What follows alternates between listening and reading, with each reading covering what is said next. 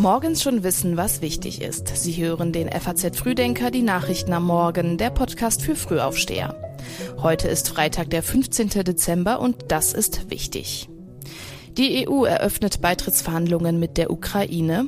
Die AfD will das erste Oberbürgermeisteramt und in den Niederlanden startet ein Pilotprojekt zum legalen Cannabisanbau.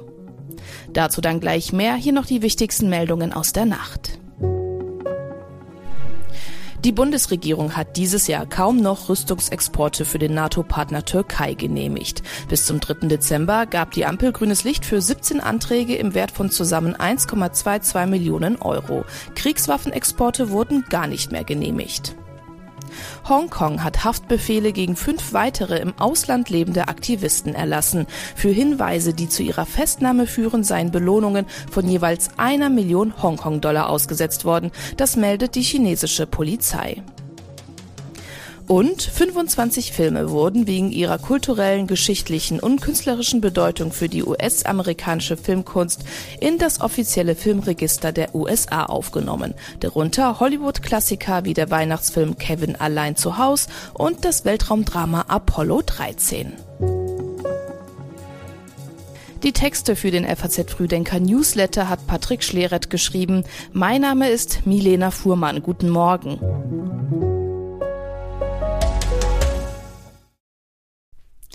Die EU-Staaten haben entschieden, Beitrittsverhandlungen mit der Ukraine und mit Moldau aufzunehmen. Das hat EU-Ratspräsident Charles Michel gestern Abend nach mehrstündigen Beratungen in Brüssel mitgeteilt. Außerdem soll Georgien den Status eines EU-Beitrittskandidaten bekommen und auch mit Bosnien-Herzegowina sollen Verhandlungen eröffnet werden, sobald das Land die notwendigen Voraussetzungen dafür erfüllt. Im Vorfeld des Treffens hat Kanzler Olaf Scholz betont, wie wichtig es sei, Weichen zu stellen, die den Beitrittsprozess voranbringen. Und dass das auch eine Entscheidung ist, die von allen Mitgliedsländern getragen wird.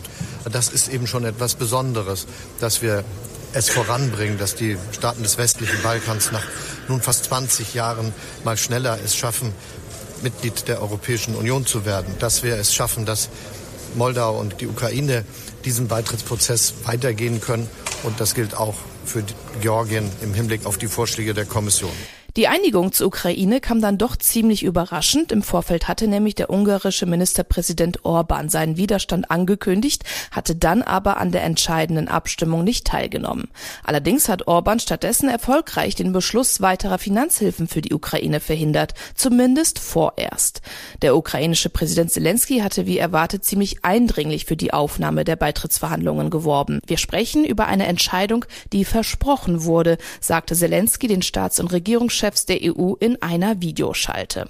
Zelensky selbst ist gestern überraschend in Frankfurt gelandet. Die Polizei lotste den ukrainischen Präsidenten vom Frankfurter Flughafen in Richtung Wiesbaden. Dort soll Zelensky das Europa-Hauptquartier der US-Army besucht haben. Das amerikanische Verteidigungsministerium hat in der Klei-Kaserne in Wiesbaden letztes Jahr sein Zentrum für die militärische Hilfe für die Ukraine eingerichtet. Drei Festnahmen in Berlin, eine in Rotterdam. In Deutschland und den Niederlanden sind insgesamt vier mutmaßliche Mitglieder der Terrororganisation Hamas festgenommen worden. Wie die Bundesanwaltschaft in Karlsruhe mitteilt, geht es dabei um Waffen, die für mögliche Anschläge auf jüdische Einrichtungen in Europa bereitgehalten werden sollten.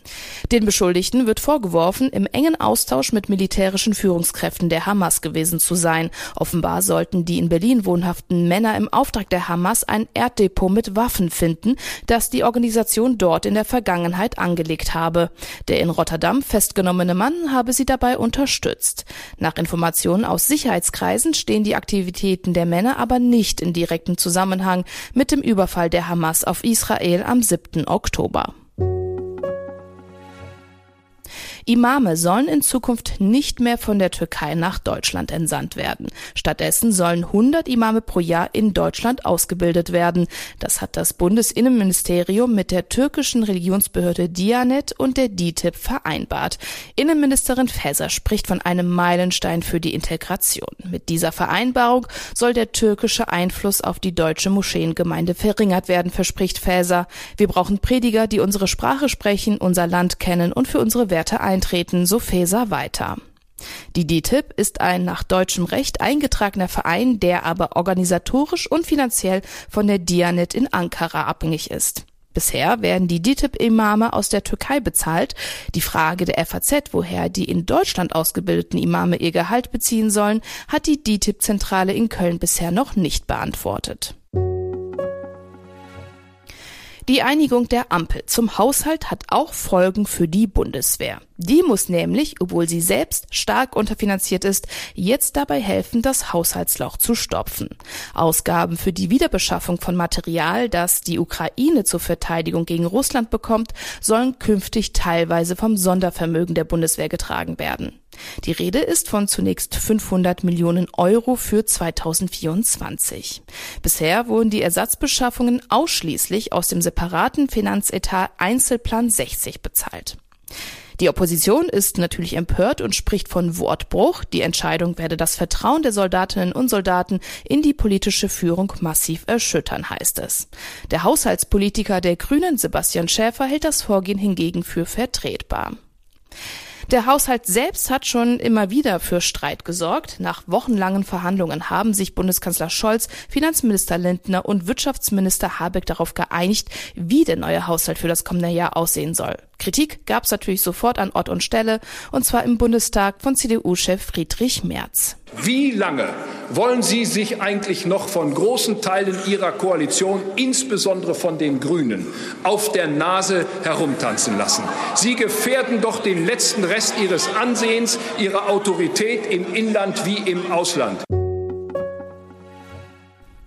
Für die AfD wird es ernst an diesem Wochenende und zwar in Sachen Oberbürgermeisterwahl. Bisher stellt die AfD in Deutschland nämlich keinen Oberbürgermeister, aber das könnte sich an diesem Sonntag ändern. Tim Lochner tritt bei der Wahl im sächsischen Pirna für die AfD an, ohne selbst Mitglied der Partei zu sein. Im ersten Wahlgang verpasste er die absolute Mehrheit, lag aber mit knapp 33 Prozent deutlich vorne. Im zweiten Wahlgang reicht dann eine einfache Mehrheit.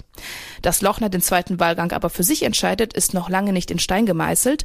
Die bisherige Drittplatzierte Katrin Dollinger-Knut von der CDU wird von den beiden Bewerbern unterstützt, die nicht noch einmal antreten. Ralf Thiele von den Freien Wählern holt im ersten Wahlgang mit mehr als 23 Prozent das zweitbeste Ergebnis.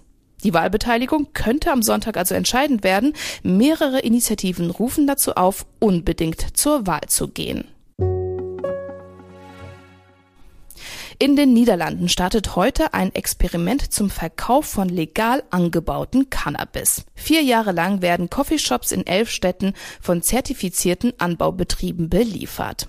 Bisher waren Coffeeshops auf Drogenhändler angewiesen und befanden sich damit in einer Grauzone. Der Verkauf und Konsum von kleinen Mengen Haschisch und Marihuana in Coffeeshops verstößt in den Niederlanden zwar gegen das Gesetz, wird aber geduldet. Weil Anbau und Großhandel verboten sind, müssen die Coffeeshops-Betreiber das Cannabis bei kriminellen Großhändlern kaufen. Das Pilotprojekt soll jetzt helfen, die Rechtslage zu verbessern und die Drogenkriminalität zu bekämpfen. Coffeeshop-Betreiber hoffen wiederum auf sauberes Cannabis ohne Pestizide und Zusatzstoffe. Je nach Ausgang des Pilotprojekts will die Regierung danach über die Legalisierung von Cannabis entscheiden. Unklar ist jetzt allerdings, was der Wahlsieg des Rechtspopulisten Gerd Wilders für das Experiment bedeutet. Seine Partei hatte nämlich angekündigt, die Toleranzpolitik zu beenden, die Coffeeshops zu schließen und sich für eine drogenfreie Niederlande einzusetzen. Und auch das ist heute Thema im geschriebenen FAZ Frühdenker Newsletter. Mehr als zehn Jahre hat der Einsatz im westafrikanischen Mali gedauert. Den gewünschten Erfolg hat er trotzdem nicht gebracht. Auf dem Fliegerhorst in Wunsdorf bei Hannover empfängt Bundesverteidigungsminister Boris Pistorius heute die rückkehrenden Soldaten aus Mali.